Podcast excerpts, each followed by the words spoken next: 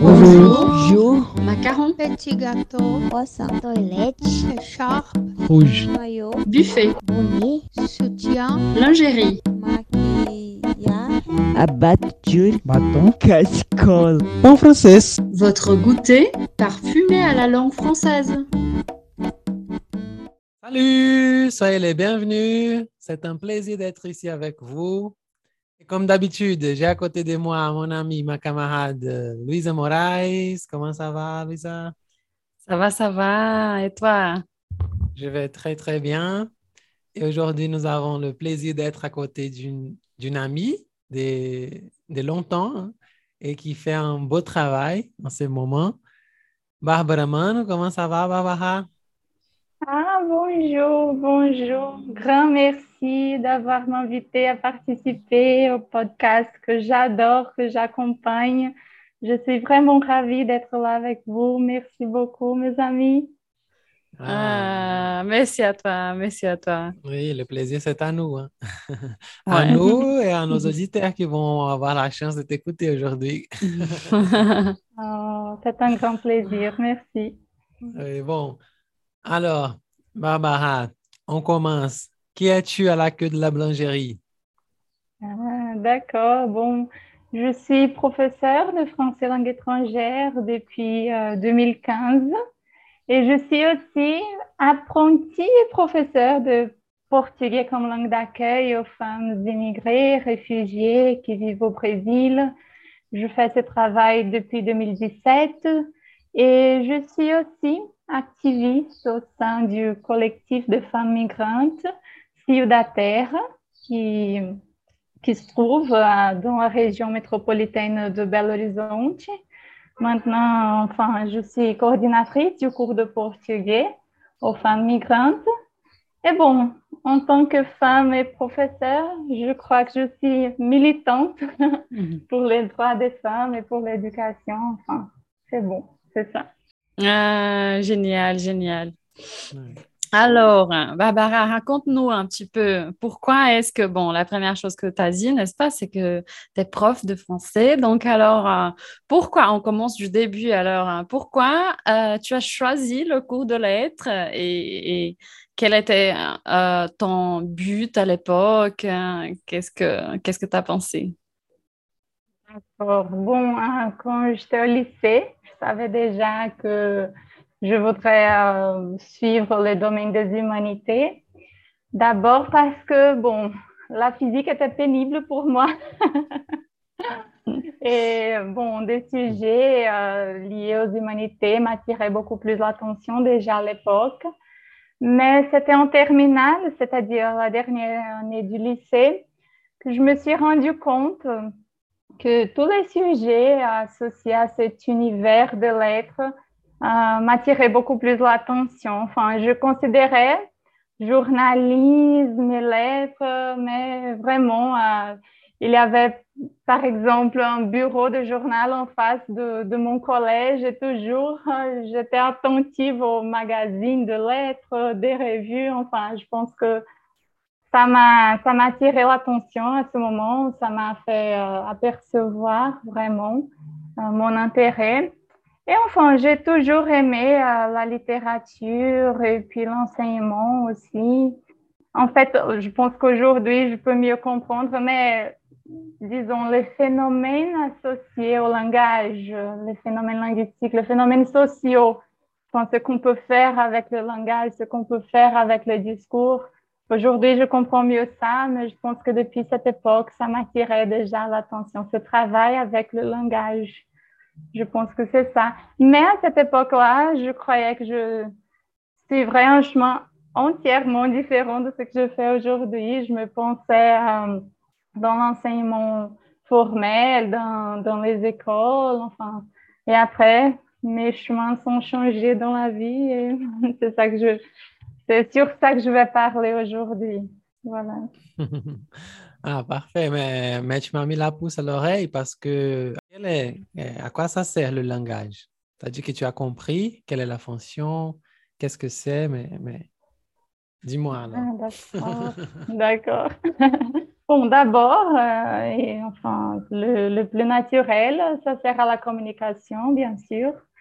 Mais euh, quand on pense au langage, ce n'est jamais simple. Ce n'est pas comme ça, de code qu'on partage uniquement, mais il y a hein, tous les aspects culturels et sociaux. Enfin, la dynamique du langage, elle est toujours engagée à des différents propos et à des différentes manifestations. Et donc, euh, moi, je m'intéresse au langage lié à cette idée d'interculturalité, disons. Donc, euh, je pense qu'aujourd'hui, comme je travaille dans les domaines des langues étrangères, euh, je vois comment le langage euh, devient un outil pour la communication, mais puis pour l'intégration et plutôt pour le, les échanges culturels. C'est ça, je crois. Et l'éducation est vraiment très importante comme intermédiaire de ce, de ce système. Voilà. Ah, mais comme c'est belle. ouais, c'est très bien. C'est ouais, je suis tout à fait d'accord. Et, et comment la langue française est apparue dans ta vie? Donc, parce que tu as dit, n'est-ce pas que ça a été, bon, les chemins, bon, c'est différent ce qu'on, euh, quand on arrive et enfin, ce qu'on vit, en fait, et, et la langue française, d'où elle vient? Bien sûr, c'est tout à fait différent. Mais bon, quand je suis entrée à la fac de lettres, je devais déjà choisir ma maîtrise au moment de mon inscription, de mon enregistrement à la fac. Et donc, euh, je savais déjà que je voulais être diplômée en licence, je voulais être professeur déjà. Et j'avais l'option de choisir une langue étrangère euh, de plus, c'est-à-dire je, je, serai diplômée en licence en portugais, mais je pourrais aussi faire ce qu'on appelle la double licence pour enfin être préparée comme professeur de deux langues. Et donc le portugais était sûr déjà pour moi. Et quand j'ai vu les options, en fait, le français euh, m'a beaucoup attiré l'attention parce que je pense qu'il y a vraiment euh, beaucoup d'influence entre les deux langues, le français et le portugais, on voit beaucoup de correspondances. La racine est la même, en fait. Mais il y a beaucoup d'échanges interculturels et, enfin, ce que je connaissais déjà de la littérature française, de différentes manifestations d'art, le cinéma, enfin, ça m'attirait déjà l'attention. Donc, je pensais que ce serait l'opportunité idéale d'apprendre plus profondément à la fac une nouvelle langue et en fait, ça m'a changé la vie complètement aujourd'hui. Euh, mon travail et mes expériences sont complètement changées euh, du fait d'avoir apprendre le français comme je l'ai appris. C'est ça. Donc, ça a été un choix nécessaire, mais qui puis a fait beaucoup de sens dans ma vie. Oui, c'est. Il y a une chanson qui parle du tourbillon de la vie. Hein. C'est un peu ça. Uh -huh on pense, on pense que on peut tout planifier, tout faire et après, on va qu'on peut choisir certaines choses et les autres, la vie même, elle va nous montrer des choses qu'on imaginait, on ne pourrait jamais imaginer que ce serait possible.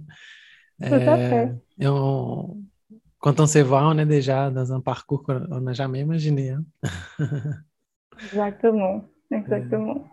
Mais bon, on a discuté avant, euh, on, sait que tu as fait un échange universitaire dans le cadre du programme Minas Mundi, euh, un programme d'échange de l'Université fédérale de Minas Gerais pour aller étudier en France, n'est-ce pas? Euh, et comment a été cette expérience quand tu as étudié là-bas? Wow, cette expérience a été fantastique. Ça me manque tous les jours en fait.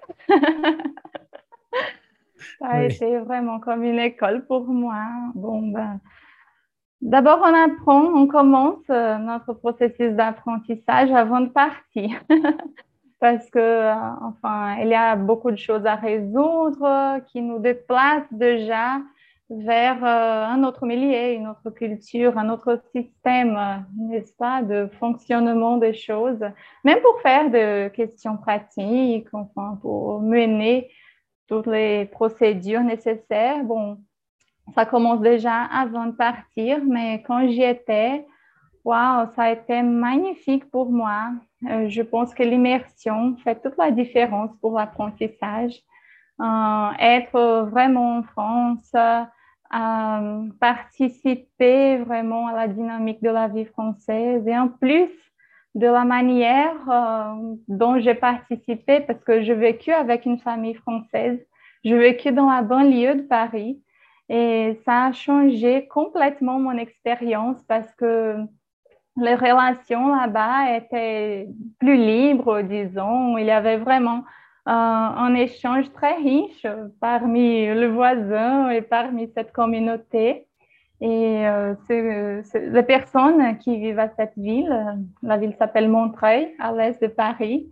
Euh, cette ville est formée surtout par des immigrés, en fait, et aussi par des artistes. Donc, je pense que quand j'étais là-bas, mon processus d'apprentissage était vraiment celui que j'avais à la fac, l'apprentissage formel, mais aussi cet apprentissage de la vie quotidienne, euh, de la langue familière, du langage courant et des expériences liées vraiment à des relations humaines et à des arts aussi. J'ai eu l'opportunité d'aller à beaucoup de beaucoup d'expositions d'art, beaucoup de pièces de théâtre parce que je recevais les invitations. Tout le monde travaillait dans ce milieu, donc ça a été fantastique. Ah, c'est génial, ouais. ça a été génial.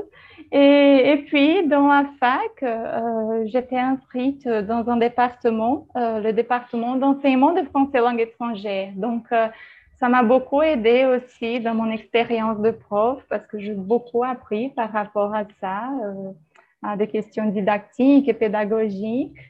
Euh, et je crois que c'est ça. Et en plus, j'ai beaucoup appris à valoriser nos universités publiques parce que quand je suis arrivée là-bas, j'ai vu que notre enseignement au Brésil est vraiment merveilleux et il compte avec euh, des personnes vraiment préparées pour ça. Et euh, voilà, c'est ça. Ce qu'on vit à l'université publique aussi nous prépare pour vivre euh, à n'importe où, je crois. Enfin, c'est d'une richesse immense. Ouais, tout à fait. Et ce côté humain, de rapport humain, de relation et tout, c'est une chose qu'on ne peut pas mesurer. Hein. C'est impossible de, mesurer. On, vit, on sent et, même pour expliquer, parce que ça, c'est une chose que ça fait partie ça fait partie de, de, de l'échange, mais c'est, c'est une chose enfin, complètement différente, n'est-ce pas, qui apporte enfin, beaucoup, beaucoup, beaucoup. C'est très, très riche, n'est-ce pas? Exactement. Et parce que parce qu'en fait, ça, ça nous fait penser à nos impressions par rapport aux autres, ça nous fait réfléchir par rapport à, à, ce nouveau modèle de vie, mais comme ça, on réfléchit beaucoup à nous-mêmes. Parce que euh, en face de l'autre, on se reconnaît beaucoup plus, je crois. Et donc, euh, c'est vraiment, comme tu as dit, on ne peut jamais mensurer ça. Quand on va faire un échange universitaire, parfois on pense euh, qu'est-ce qu'on va étudier là-bas, quel est l'objectif académique? Et tout. Mais je pense que toujours l'objectif humain, il, il va au-delà des objectifs académiques hein, parce que c'est une expérience humaine, c'est pas seulement une expérience académique. Hein. Euh, dans tous les sens, c'est préparer pour le voyage, euh, chercher un logement, parler avec des gens qui ne parlent pas notre langue, euh, notre langue maternelle, et ah, tout, hein, chaque étape, c'est un défi. Il n'y a rien, il a rien facile. Exactement. Tout à fait. Et, moi, moi, je me souviens d'une amie qui, elle est, en fait, c'est, moi, je trouve très, très rare. Hein. C'est une amie qui, en fait, euh, on sait qu'elle, bon, elle fait des recherches, elle est super, euh, bon, elle, elle, euh, elle, elle, va vers, le, vers son but, enfin, professionnel, mais elle est, c'est justement une personne rare parce que je dis, parce qu'elle est toujours consciente que ça, c'est un côté, elle, elle, va, ses voyages, ses, ses, échanges sont toujours euh, liés à, au voyage, à l'expérience. C'est quoi? Guimarães Rose, un peu, hein, le parcours. C'est super, ouais. Et ouais, quand je dis que mon processus d'apprentissage a commencé euh, beaucoup plus avant de partir, euh, c'est parce que j'ai réussi euh, la sélection euh, de Minas le programme justement, plus d'un an avant de partir. et puis, bon, j'avais le temps de tout préparer et en fait, je l'ai fait. Mais euh, j'ai eu un petit problème par rapport au logement parce que j'avais fait ma demande de logement euh, dans les temps prévus. Et puis, il y a eu euh, quelques changements administratifs à l'université. Et on a complètement oublié de répondre à des demandes, pas uniquement la mienne, mais de tout le monde de, Ah, de- de cette période. Oui, c'est vrai. Donc, je comptais d'être euh, dans les logements universitaires à l'époque. Mhm.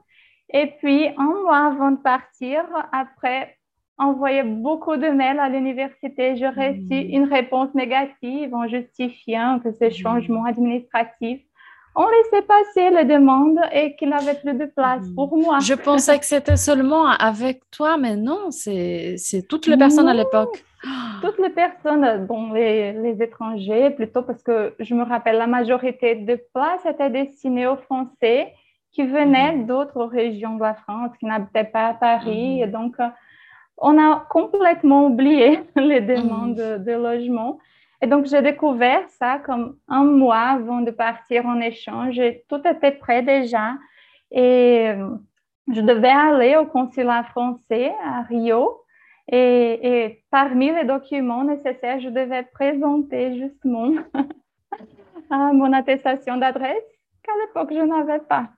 Et donc, à ce moment, euh, j'ai dû euh, me lancer sur Internet, chercher tous les moyens possibles de m'héberger là-bas. Et comme ça, j'ai développé beaucoup mon vocabulaire par rapport à des questions immobilières. Donc, euh, c'est de l'apprentissage dont Adrien a parlé, n'est-ce pas? Qu'au début, on n'imagine même pas, mais finalement, enfin. Et, à, la limite de partir à Rio, j'ai dû envoyer un mail, un courriel à, la fac en disant que je risquais de perdre mon échange en raison de ces problèmes administratifs. Et on m'a mis en contact avec euh, une Française qui avait euh, posté une petite annonce d'une chambre chez elle parce que sa fille était au Brésil en échange. Donc, la chambre était libre. J'ai essayé le contact avec elle euh, et malheureusement, elle avait déjà loué la chambre, mais elle Ah, m'a mis en contact. Ouais, ouais, quelle aventure. De mes aventures, en fait. Et finalement, elle m'a mise en contact avec une amie à elle euh, qui avait une grande maison, euh, comme j'ai dit, à la banlieue de Paris, qui n'avait jamais loué euh, la chambre, une chambre chez elle, mais qui m'a immédiatement accepté. En fait, on, on- on s'est donné rendez-vous une fois sur Skype. On a eu une connexion inexplicable et même avec la première qui a fait ce pont, qui, qui a été l'intermédiaire. J'ai déjà la chair en poule. hein. Oh, moi, jusqu'aujourd'hui, j'ai déjà raconté cette histoire plusieurs fois, mais ça me rend toujours comme ça. Et bon, elle m'a mis en contact et toutes les deux ont été si généreuses avec moi et si ouvertes à m'aider, même sans me connaître, euh, en fait. Et jusqu'aujourd'hui, nous sommes des grandes amies. Je, les adore, je les adore. Et je pense que ça a été la première, le premier moment où euh, cette question de l'accueil m'a tellement touchée. Vous voyez, parce que vraiment, je, partais dans une condition de privilège. J'avais participé à un programme d'échange, donc euh, j'avais cette bourse. Euh, enfin, c'était tout différent. Mais euh, j'ai senti la peur de, de, de n'avoir pas où vivre, où habiter, et, et, et, et j'ai reçu comme réponse cet accueil immense que je pense qui m'a m'a guidée dans mon chemin. Après, je sais pas, il y a des choses qui nous inspirent à vouloir faire le même pour les autres. Enfin, c'est c'est ça. Ah, c'est parfait. Ah. Donc, euh, oui, ça, c'est. En fait, j'imagine le stress hein, à l'époque de, Wow. de tout chercher et les choses ne marchent pas et tu cours après, les choses ne marchent pas et quand ça marche, ça marche d'une Ouais. manière merveilleuse comme ça. c'est- Ça a, valu, ça a valu la peine à la, à la fin. Ça a valu la peine, ça a valu la peine et ça m'a beaucoup appris en fait. Je travaillais toute la journée, Adriane, et je passais la nuit à chercher des immeubles, à chercher des studios, à chercher de la place. Oh, c'était du stress, mais, mais finalement, ça m'a conduit à un chemin beaucoup plus beau, à une- à un cadre de vie beaucoup plus riche là-bas, je crois. Donc, t'as, euh, il t'a dit, tu viens de dire que cette expérience, cet accueil que tu as reçu là-bas a changé ton regard. Euh, et on a l'habitude de demander ça même aux gens qui ont eu ce type d'expérience. Euh, donc, aujourd'hui, tu travailles, tu, tu accueilles les migrants, les migrantes, proprement dit, euh, au Brésil. Donc, tu penses que cette, cette- cet accueil que tu as eu en France, cette expérience, elle t'a mis dans cette route ou elle, elle- a mis cette pensée dans ta tête de quelque manière? Tout à fait. Au moins, elle a beaucoup contribué parce que dans ma vie, j'ai déjà été migrante plusieurs fois parce que ma famille déménageait beaucoup quand j'étais enfant. Donc, euh, la question du sentiment d'appartenance m'a toujours beaucoup touchée, vous voyez. Donc, euh, toujours ce processus d'adaptation, ça me faisait penser, même, en- même enfant, même sans, bien comprendre les choses, c'était toujours une question pour moi. Et quand je partis en échange, ça a été beaucoup plus fort. Et j'ai eu vraiment euh, cet accueil immense qui, qui, qui a comme allumé quelque chose dans moi. Et quand je suis retournée, j'ai commencé à donner des cours de français euh, au cadre du CENEX. Et je commençais à faire beaucoup plus attention aux étudiants immigrés à la fac parce que le FMG a des accords avec des universités étrangères, surtout de l'Amérique centrale et de l'Afrique. Et je remarquais, je remarquais pardon, qu'il y avait beaucoup, beaucoup d'immigrés francophones à la fac, mais qu'ils formaient comme une communauté un peu détachée du reste de l'université. Et, quand j'ai vu ça, ça m'a rendu un peu triste parce que euh, par exemple, les cours de français, cette communauté qu'on formait en tant que prof de français était vraiment magnifique. On avait de bons échanges et il y avait ces groupes qui étaient toujours éloignés. Et donc, euh, je pense que la première expérience vraiment de, je ne sais pas si je peux dire d'accueil, mais, mais, la première expérience de partage avec des immigrés au Brésil, c'était à ce moment. Je ne sais pas si vous vous rappelez, mais on a eu trois éditions dans le Festival de la francophonie. Oui. Ça a été merveilleuse. Et dans la dernière édition, euh, j'étais engagée à l'organisation et j'ai eu cette idée d'inviter ces étudiants francophones à participer euh, au festival et à faire leurs expositions et présentations. Et, finalement, ça a été vraiment euh, très riche pour nous, surtout pour nous, parce qu'on a vu beaucoup de, de, manifestations culturelles et ça, ça poussait très fortement. Euh, ça a été un moment vraiment euh, inoubliable pour moi. Et après ça, quand j'étais à la fin de la fac, j'ai eu l'occasion de, faire un cours, faire une discipline de portugais comme langue étrangère. Et c'est la première fois que je commençais à réfléchir sur ce mouvement contraire, parce que je donnais déjà des cours de français depuis 2015, depuis mon retour de l'échange. Aux Brésiliens, je donnais des cours de français aux Brésiliens, mais ce mouvement contraire de donner des cours de portugais aux immigrés, aux réfugiés, euh, c'est quelque chose qui a tout à fait à voir avec ce que je faisais déjà et qui pouvait m'apporter beaucoup d'apprentissage, mais qui pouvait aussi me permettre de, de donner des contributions, disons, à la société, euh, parce que finalement, j'étudiais dans une université publique, euh, j'ai beaucoup appris, euh, enfin. Et donc, quand j'ai eu cette expérience, quand j'ai eu l'opportunité de faire ce cours à la fin de, la fac, je pensais que ce serait quelque chose d'intéressant à faire quand, quand je, quand je finissais mes études, quand je, quand je finirais mes études. Et, et puis, quand je finis effectivement mes études, ça a été la première chose euh, à laquelle je pensais, euh, chercher une institution, chercher une organisation euh, engagée avec des causes migrants et, et réfugiés pour pouvoir euh, vraiment offrir mon service, mon travail euh, avec quelque chose que je domine. Oh ouais, non, Ouais. mais c'est génial. Et une chose que, que tu as dit, Barbara, qui, qui, qui m'a fait penser, en fait, je pense que, euh, que tu voyais les étudiants euh, migrants étrangers à OFMG qui faisaient des petits groupes entre eux et tout.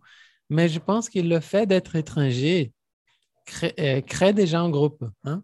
Euh, par exemple, quand j'étais en France, je parlais beaucoup plus avec des étrangers qu'avec des natifs, des Français, des Parisiens, par exemple. Euh, Parce qu'il y a déjà un point qui va nous, nous unir. Nous sommes tous Mhm. étrangers, donc on va se réunir dans cet aspect. Parfois, on parle avec des gens qu'on ne parlerait jamais si on était dans notre pays, des gens de notre pays même, parfois de notre ville. On n'a pas beaucoup de choses à voir, pas des intérêts en commun.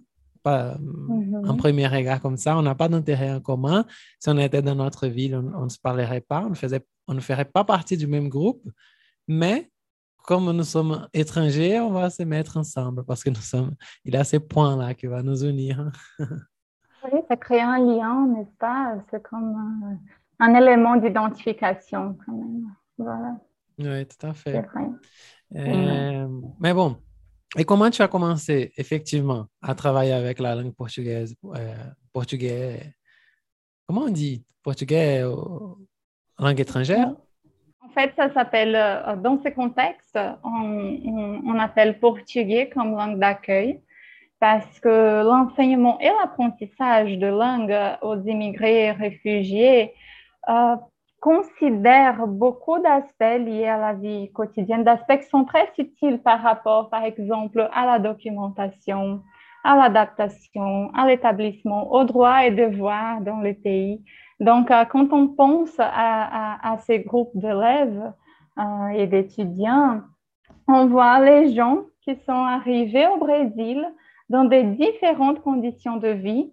La majorité de euh, sont venus de processus de déplacement forcé, en fait, en s'enfuyant de guerre, comme le réfugié, ou peut-être de, de, de, de crise environnementale dans leur pays d'origine. Enfin, il y a des différentes raisons qui poussent une personne, une famille à migrer. Et parfois, quand ils arrivent au, au pays d'accueil, ils arrivent sans connaître euh, effectivement comment ça marche le système euh, politique, euh, social dans ce pays. Euh, il y a ce déplacement qui est physique, mais plutôt symbolique. Et donc, quand on pense à l'accueil, il faut penser en fait à, tout ce qu'on peut faire pour euh, promouvoir ou sinon pour assurer une vie digne comme société d'accueil. Et je crois fortement, comme des personnes qui travaillent avec moi ou comme moi, euh, que la langue est vraiment un outil essentiel pour promouvoir cet accueil, mais un outil, parce que parfois, euh, en n'ayant pas quelques politiques publiques, même si le Brésil euh, se positionne comme un pays ouvert aux immigrés, en n'ayant pas ça, parfois, euh, on, on, on, essaie de dire que l'apprentissage de langue est quelque chose qui dépend des sujets déplacés, qui est comme une obligation pour qu'il euh, adapté, qu'il soit adapté au, nouveau pays. Et en fait, on pense que ça doit être de plus en plus considéré comme une partie essentielle de toutes les politiques publiques qu'on doit penser comme pays, comme société pour recevoir ces groupes de personnes. Et donc, euh, c'est ça, on dit portugais comme langue d'accueil parce que ça fait partie de tout ce qu'on peut faire comme société pour assurer la démocratie et enfin l'intégration humanitaire de ces personnes dans notre société. ouais, que c'est beau, mon Dieu. Et, et là, tu as dit euh, que que quand tu es rentrée, n'est-ce pas, de la France, avec tout ce regard-là changé, n'est-ce pas, de, qui cette expérience nous apporte, bon, t'a apporté, et que tu as cherché un, collectif, n'est-ce pas, pour travailler, et c'était juste le collectif, euh, le collectif Mulheres Migrantes à l'époque, c'était déjà? Pas vraiment, pas vraiment. Ça a été un, mhm. long chemin. bon, euh, quand je suis arrivée, euh, je, je fais encore comme deux ans et demi euh, de cours de... Enfin, la fac a duré encore deux ans et demi. Et quand je finis la fac, je suis sortie en cherchant déjà une institution et j'ai trouvé une institution à Belo Horizonte qui est responsable pour l'accueil humanitaire de, des immigrés et des réfugiés ici dans la région métropolitaine de Belo Horizonte. Et à l'époque, cette institution avait un projet spécifique. C'était un projet embryonnaire encore, mais qui était euh, destiné aux femmes victimes de violences. Et donc, ce projet était attentif à, la situation de vulnérabilité de ces femmes et euh, faisait un effort collectif euh, pour cette réintégration sociale de femmes. Elles vivaient dans quelques abris à l'époque, des abris pour les femmes à Belo Horizonte. Et quand je les ai cherchés, euh, on m'a invité justement à contribuer avec euh, ce côté important qui est la langue et aller euh, dans les abris pour donner des cours particuliers de portugais à ces femmes. Donc j'ai commencé comme ça. je je fais ce travail, je pense que tout au long d'une année, je crois. Et puis, ce projet, il n'a pas survécu dans l'institution et il a pris une indépendance. Et dans la rencontre de personnes qui participaient déjà à ce projet, avec quelques femmes immigrées et réfugiées qui avaient déjà un travail très important ici à Belo Horizonte, un travail artistique, un travail d'engagement des femmes, on a formé le collectif euh, Ciudater en 2017. Euh, ce projet est devenu autonome et euh, s'est configuré peu à peu en prenant la forme du collectif Ciudater, le collectif où je travaille aujourd'hui. Et ma participation dans le collectif depuis le début était celle d'idéaliser un cours de portugais pour des femmes migrantes et en fait, euh, comme je faisais à l'époque ce travail particulier avec les femmes, ce travail individuel, j'ai reconnu que je suis arrivée à une limite, que finalement, moi, je pouvais contribuer comme prof, mais pour ces femmes, ce serait beaucoup plus riche la rencontre avec d'autres femmes qui avaient vécu des situations similaires, qui étaient aussi immigrées, parce que comme Adrienne a dit, il y a depuis le début ce lien, cette, identification. Et, dans leur cas, il y avait aussi la question enfin, de la vulnérabilité, des violences qu'elles avaient euh, vécues. En fait, c'était le moment précis, le moment idéal pour penser à, des petits groupes euh, et pour créer quelques classes de, de portugais comme langue étrangère ou le collectif serait la nouvelle, euh, comme je veux dire, ambiance pour ça. Ça a été un peu comme ça mon début. ah, c'est très beau. Hein? Euh, et même la, ces processus même de création, ça a été, c'est parti de la réalité même. Hein? C'est, pas d'un besoin, d'un besoin personnel et collectif, qui, qui, est devenu collectif. Hein? Euh, de plusieurs besoins personnels qui se rassemblent, on peut dire un peu mm-hmm. ça. Hein. Euh, mm-hmm. et, et, quelles sont les origines de ces femmes que, que vous accueillez aujourd'hui dans le collectif, dans le collectif Mulheres Migrantes? Bon, ce sont des diverses origines. De plus en plus, notre groupe simplifie en fait, euh, soit les groupes euh, de femmes qui sont comme les nucléos du collectif, euh, donc ils deviennent de plus en plus divers, mais aussi les femmes qui sont accueillies par les cours de portugais et des autres actions du, du Terre. Bon, en fait, juste pour vous expliquer un peu, le collectif a commencé ses, ses travaux en 2017 comme un mouvement social autonome et tout ça. Elle a commencé, comme je vous ai dit, de cette rencontre de femmes qui ont choisi la région métropolitaine de Belo Horizonte pour y vivre, y créer, y transformer, enfin. Euh, il y avait déjà des femmes engagées à ces projets de réintégration des femmes, mais aussi euh, quelques, femmes, quelques femmes migrantes qui sont des artisanes, qui sont euh, de porte-parole des questions féministes et des femmes immigrées ici à Belo Horizonte, qui ont commencé à penser au format du projet. Le collectif présente, il a aujourd'hui quelques, quelques actions qui sont très articulées, mais qui mènent des activités spécifiques. Donc, euh, euh, quand je suis entrée au collectif, euh, j'étais la responsable pour penser au cours de portugais, mais il y a aussi un groupe qui est responsable pour la génération de revenus et d'emplois.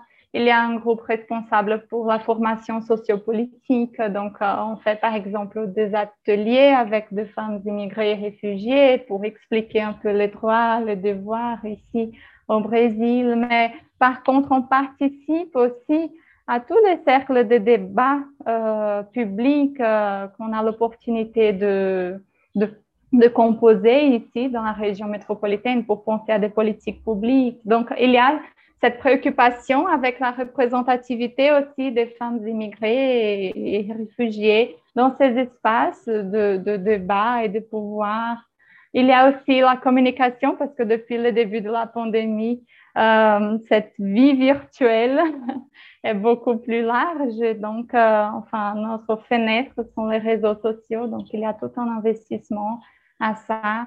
Enfin, nous avons euh, quelques, quelques champs d'action, disons, et, et on, on essaie d'articuler tout ça.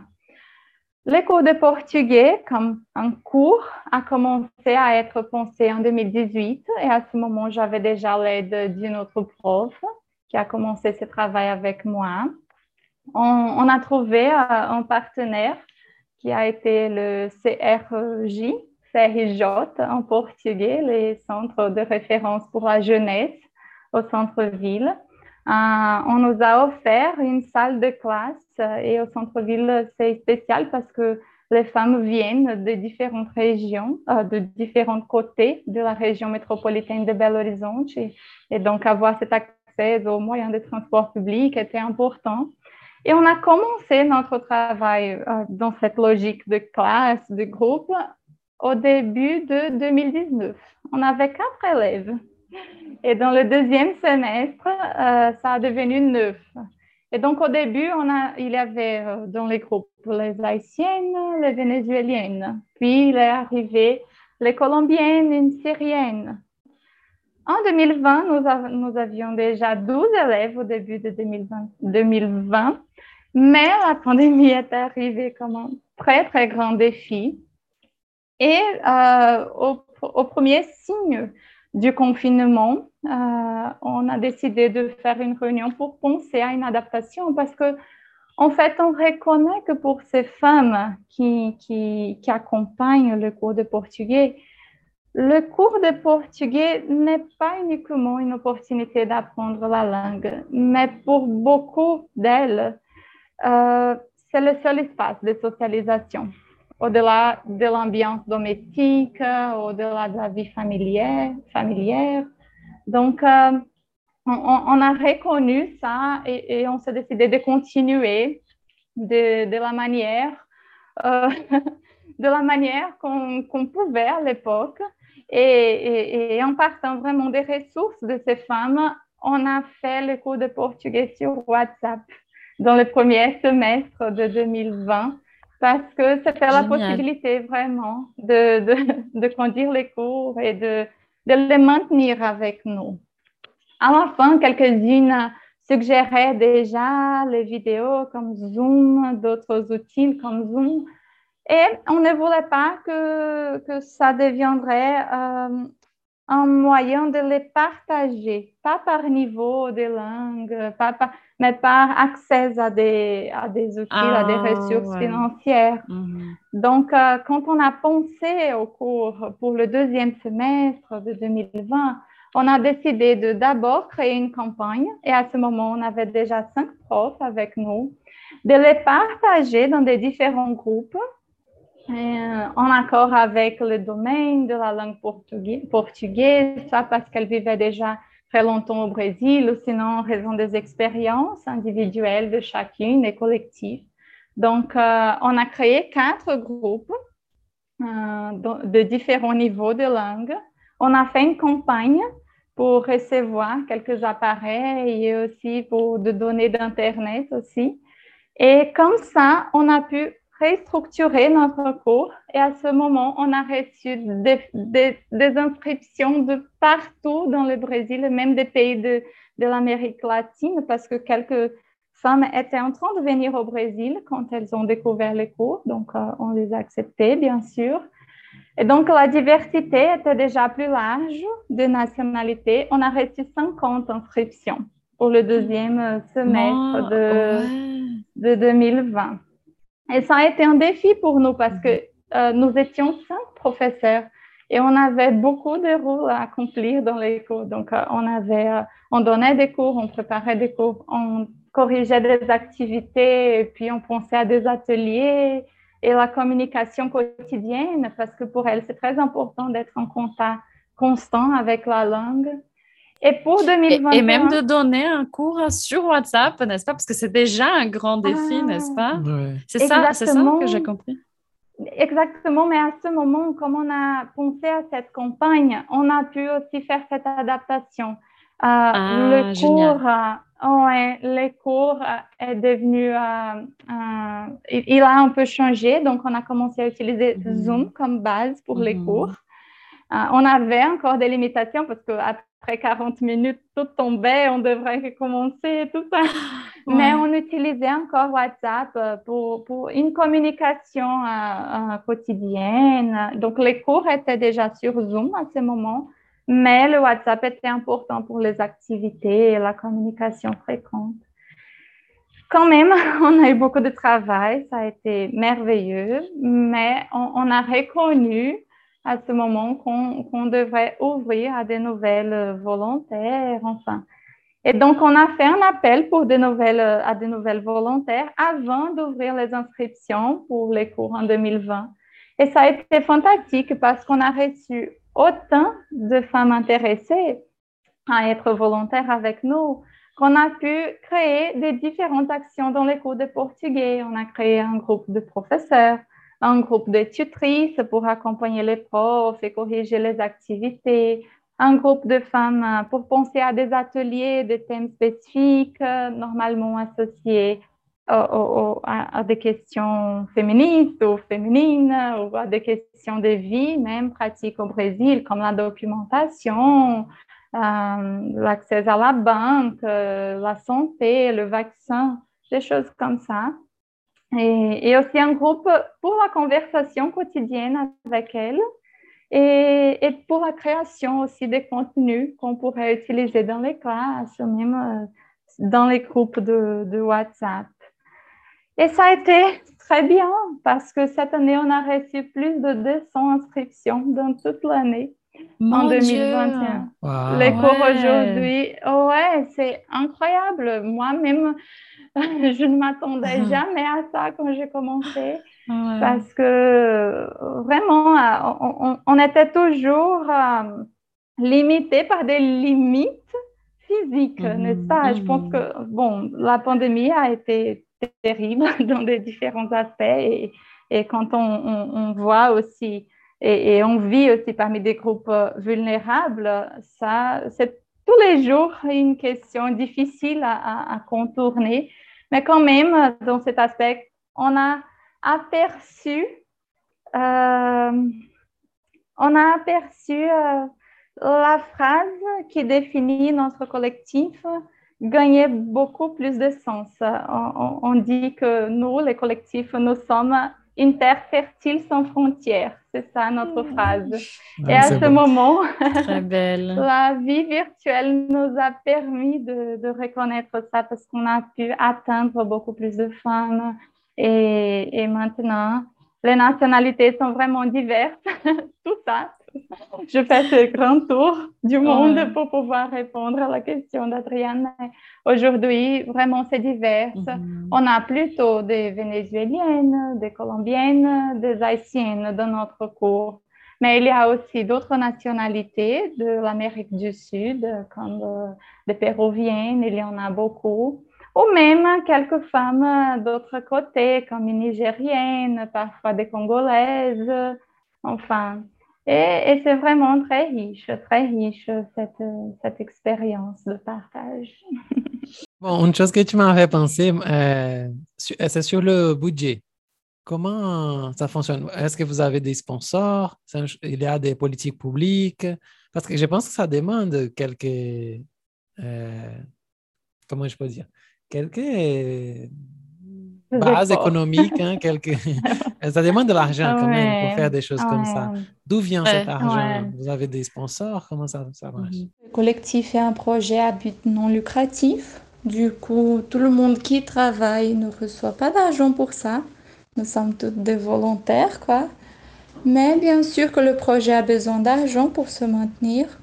Donc, euh, avant la pandémie, on avait quelques stratégies pour ça. On comptait d'abord sur les travaux des femmes migrantes qui composent le collectif. Ce sont normalement des femmes artisanes, cuisinières, et elles participaient très souvent à des événements culturels partout dans la ville, dans la région métropolitaine.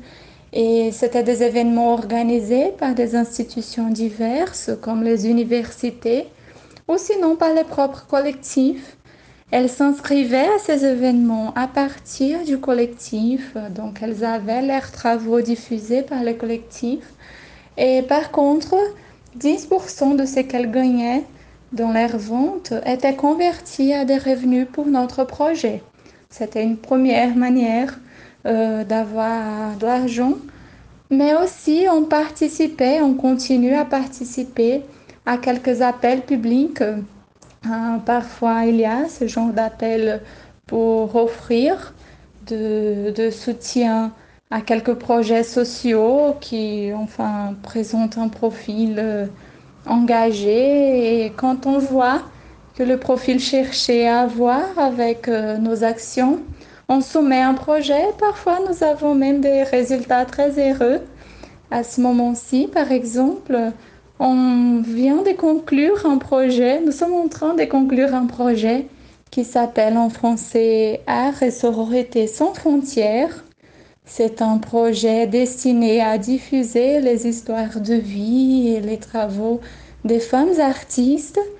Euh, on vient de créer un site, mais je veux mieux parler de ça après.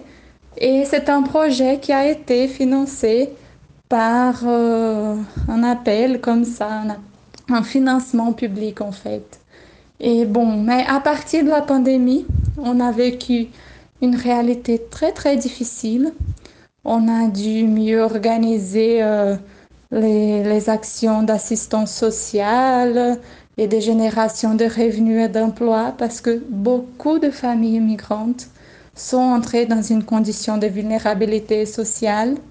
Et donc, euh, on a dû créer de nouvelles stratégies, par exemple de partenariat avec d'autres institutions pour pouvoir offrir effectivement l'assistance sociale à des différentes familles, pas uniquement de femmes, et à pour, promouvoir exactement euh, ce genre d'aide, ce genre de soutien.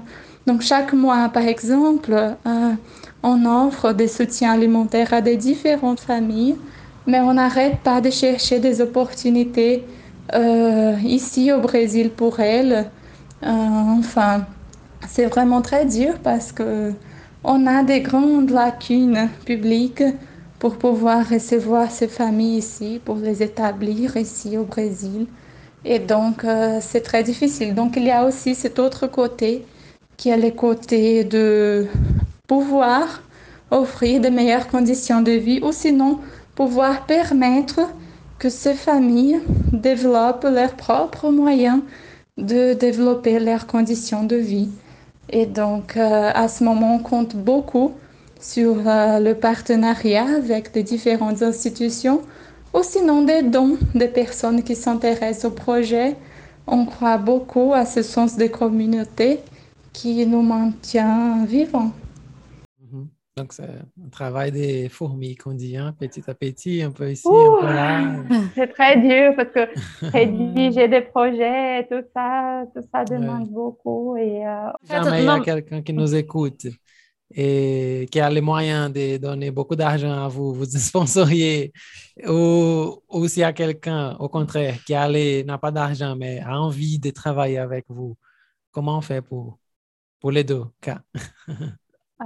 on remercie fortement si, si de nouvelles personnes euh, euh, s'intéressent à nous accompagner. euh, enfin, on, remercie déjà aux personnes qui nous aident à diffuser le travail, mais si on peut venir composer nos groupes ou sinon nous aider financièrement, il y a des réseaux sociaux du collectif. C'est euh, arrobase Ciudater Migrantes. Il y en a sur euh, Facebook et Instagram. Et plus à la fin, je vais euh, vous parler d'un nouveau projet, d'un nouveau site qu'on a créé, qui, qui est aussi un moyen d'être en contact. Mais dans les réseaux sociaux, euh, on fait toujours des divulgations parce que nous sommes toujours en activité, on participe toujours à, à- à- enfin, à des débats, à des conversations, on, on- on parle au public de, de nos réalisations aussi. Et finalement, euh, maintenant, de plus en plus, on reprend aussi des activités euh, présentielles. Donc, euh, par exemple, les femmes qui travaillent dans les foires des marchés qui sont des, qui, sont des productrices indépendantes, elles reprennent de plus en plus le travail présentiel dans les événements qui sont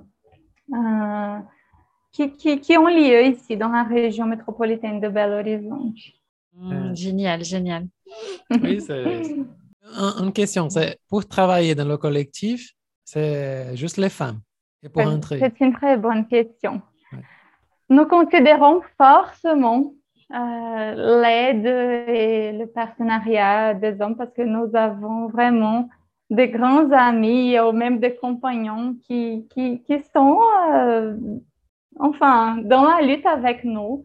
Mais pour mener vraiment le travail, c'est-à-dire euh, par exemple dans les cours de portugais, euh, on donne, euh, on dit qu'il s'agit d'un cours de femmes aux femmes parce que beaucoup de questions qu'on discute sont des questions vraiment sensibles parfois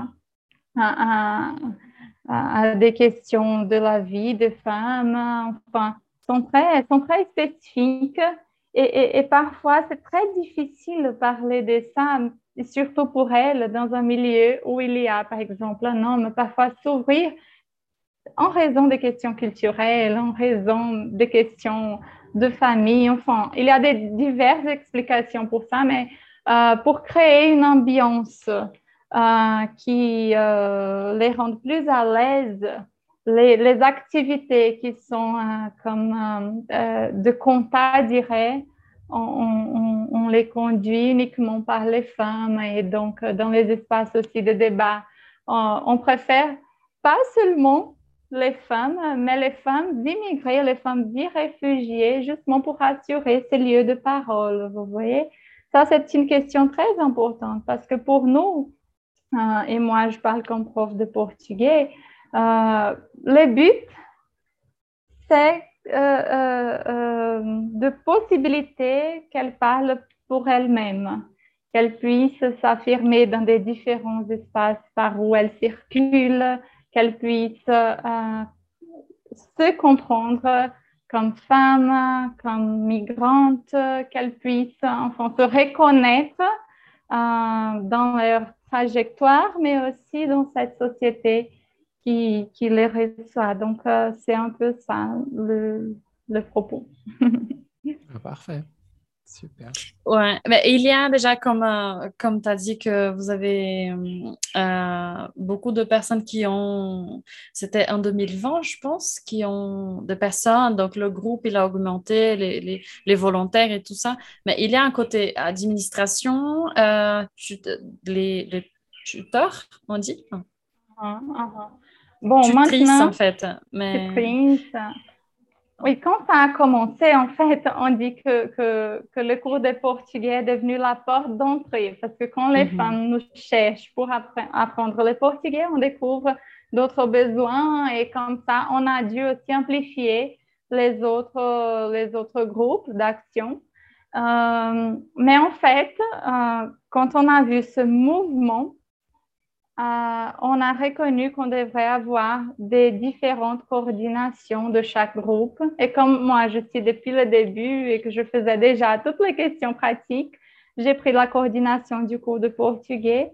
Donc, euh, par exemple, chaque fois qu'on ouvre, qu'on fait des appels à des nouvelles euh, volontaires, il y a un formulaire et moi et quelques autres personnes, nous faisons des analyses de, de enfin, du parcours de ces femmes, de ce qu'elles veulent faire avec nous. Et on fait pareil pour les élèves qui s'inscrivent dans les cours. Donc, il y a des formulaires, on crée des entretiens, on fait des entretiens, pardon.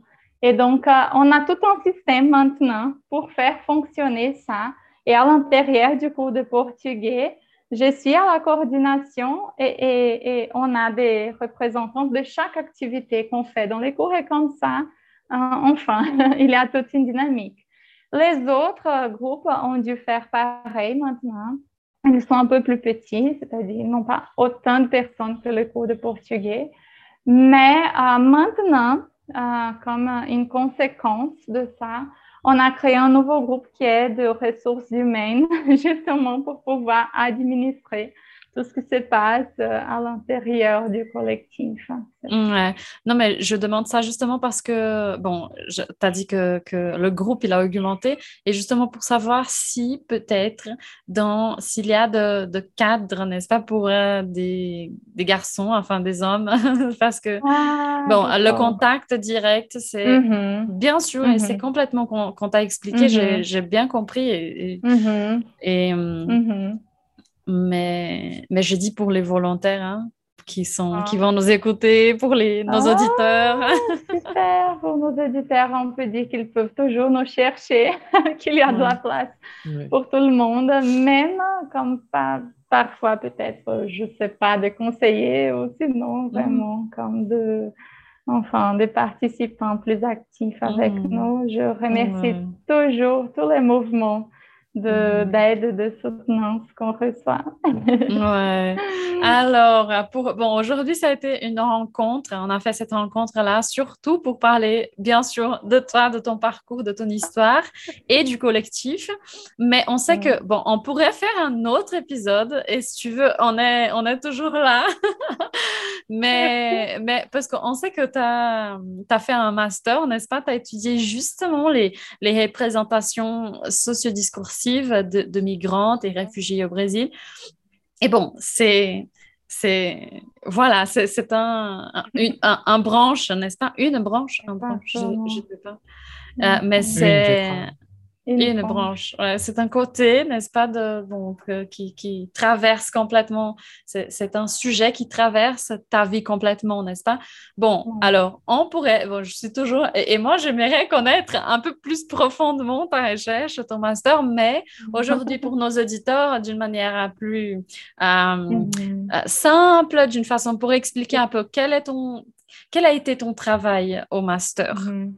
Bon, je, crois fortement que le travail de recherche le travail social marchent ensemble. Je pense qu'on a beaucoup de contributions à faire avec la société quand on fait attention dans nos études euh, aux, aux besoins ou aux demandes sociales. Et par contre, je pense que les questions sociales doivent être de plus en plus euh, connues dans le milieu euh, de l'université parce que parfois, il y a comme un abîme euh, entre les deux et, et enfin, ça, devient beaucoup plus réel quand on, on met un dialogue, ces deux côtés. Ma recherche du, master, euh, elle, elle se propose à étudier les représentations sociales et discursives des immigrés et réfugiés dans les contextes contem contemporains au Brésil. Et je parle de quoi en fait quand je dis ça? Euh, Dans ma recherche, j'ai cherché comment les immigrés et réfugiés sont représentés dans les documents et les instruments politiques officiels, soit les nationaux, soit les internationaux. Comment ils sont représentés par les grands médias au Brésil J'ai pris quelques exemplaires et quelques exemples euh, tout au long de quatre mois de deux grands journaux de la presse mineira de Minas Gerais, mais qui sont, représentatifs de la presse nationale. Et puis, je les ai confrontés, les deux premières, celles de, des instruments politiques et des médias, à la manière dont les propres immigrés réfugiés veulent se représenter ou veulent être représentés. Donc, euh, je fais des entretiens avec quelques, quelques immigrés réfugiés qui sont aussi des représentants de leur communauté ici dans la région métropolitaine de Belo Horizonte pour savoir comment ils se représentent eux-mêmes et comment ils aimeraient être représentés dans notre société. C'est une manière d'écouter pour pouvoir penser vraiment à ce qu'on peut faire comme société d'accueil pour les bien accueillir. C'est ça en gros. Ah, c'est beau. Hein? Tu étais déjà dans le. Mais, tu as commencé le master avant le travail des Terre, en même temps, après. Comment ça a été chronologiquement dans ta biographie qu'on va écrire bientôt? Euh, bon, euh, j'ai pris mon diplôme au début de 2017 et euh, bon, avant de finir la fac, euh, avant de finir la fac, je fais une recherche en analyse du discours et j'ai découvert que ce domaine d'études euh, m'attirait beaucoup l'attention. J'aimerais bien pouvoir continuer dans ce chemin, mais je n'avais pas un projet bien établi pour penser à un master. Même si j'avais l'intérêt déjà à continuer mes études, je n'avais pas un projet. Donc, je décidais d'arrêter les études. Euh, et, je fais ça dans une année. Et dans cette année, j'ai commencé ce travail avec euh, les immigrés et les réfugiés. Et je pense que cette expérience pratique m'a fait apercevoir qu'il y avait vraiment un, un décalage parce que dans les collectifs, on, lutte vraiment pour que les femmes gagnent plus d'espace de, parole, plus d'espace de représentativité. Mais ce que je voyais partout, et j'étais déjà habituée à faire des analyses médiatiques en raison de ma recherche à la fac, ce que je voyais était complètement le contraire. Il n'y avait jamais euh, euh, euh, des paroles des immigrés, des réfugiés, sinon une représentation remplie de clichés, de préjugés envers eux. Et donc, euh, je pense que cette année a été euh, vraiment spéciale pour moi parce que je pu définir ce que je voulais chercher. J'ai bien aimé pouvoir faire ça. Et, en fait, euh, ma recherche du master était plus large de ce que je faisais dans les collectifs. Je n'ai pas beaucoup travaillé avec les questions d'enseignement et d'apprentissage. Je, ne fais pas des études liées au genre, à la question de genre, mais ça m'a permis, par exemple, de mieux connaître les documents, les politiques. Euh, donc, ça m'a élevé aussi dans ce sens. Et puis, enfin, j'ai pu euh, voir dans la pratique euh, comment ça marchait, en fait, et soutenir ce, cette, enfin, ce, discours des femmes avec qui je travaille, qui veulent de plus en plus ces espaces de représentativité. Mmh. Parfait. Très, très cool. Ouais. Et euh, bon, on a fait une, euh, une très belle euh, conversation. On fait une très belle conversation maintenant et, c'est beau parce que, en fait, maintenant, on a fait, bon, tu as, parlé de ton parcours et puis du collectif. Et, puis, et maintenant, on répond exactement de euh, on t'a repris exactement du tu es, tu es parti en fait que c'est le, langage en fait n'est-ce pas? Donc c'est ce pouvoir en fait de euh, bon euh, complexe n'est-ce pas? Du cliché mais aussi de pouvoir transformer travers, à travers le langage n'est-ce pas? Donc Ouais, c'est très, très, très, très beau. Oui, beau et important, le travail. Bravo déjà. ouais. et merci, hein, bravo et merci pour ce travail ici à Belo Oh, merci à vous de, de, de m'aider à faire, pour m'aider à, de m'aider à faire diffuser ce, ce travail parce que, en fait, euh, il y a une, euh, une euh, auteure que j'apprécie beaucoup. Elle, elle parle des questions d'interculturalité et Mhm. enseignement. Et elle parle que pour la politisation de, de- des étudiants, et, et ici je, je transfère ça à des femmes immigrées et réfugiées, que cette politisation, elle dépend de l'apprentissage des langues, effectivement, mais d'une formation sociopolitique et puis de l'éducation de l'entourage, c'est-à-dire de notre société, parce que nous ne sommes pas vraiment préparés pour recevoir des personnes qui sont différentes de nous, qui apportent de, nouvelles valeurs, qui apportent de nouvelles cultures. Et donc, euh, ce travail que vous faites, en fait, me permet de, bon, d'essayer de contribuer ou de penser à cette troisième à ce troisième point qui, qui est vraiment la diffusion et faire connaître un travail qui ne dépend pas uniquement de moi, oh, qui dépend de beaucoup de personnes et, et, et qui, et, et qui profite bien des opportunités comme celles que vous me, me, permettent de, me permettez de- d'avoir ici. On est Ouais, toujours, parfait. toujours ouvert, hein, même Oui. pour, euh, même pour, euh, bon, pour toi et aussi pour euh, les femmes, hein, n'est-ce pas, les, les migrés. Donc, on est, on est là, donc toujours disponible. Quand tu Ah, veux, merci. tu veux. Euh, merci. merci Bon, et Barbara, et pour, et pour l'avenir, quels Oh. sont tes projets, les projets de- du collectif et tout? D'accord. Ah, Bien sûr que pour les collectifs, on veut euh, atteindre de plus en plus de femmes et, on veut élargir de plus en plus notre, notre mouvement social, être en contact avec d'autres mouvements de femmes, avec d'autres groupes de, de personnes engagées avec des causes sociales.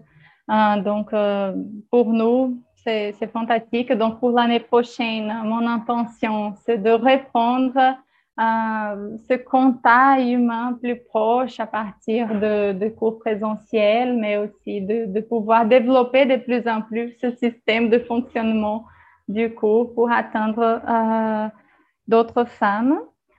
Et personnellement, je vais commencer mon doctorat l'année prochaine.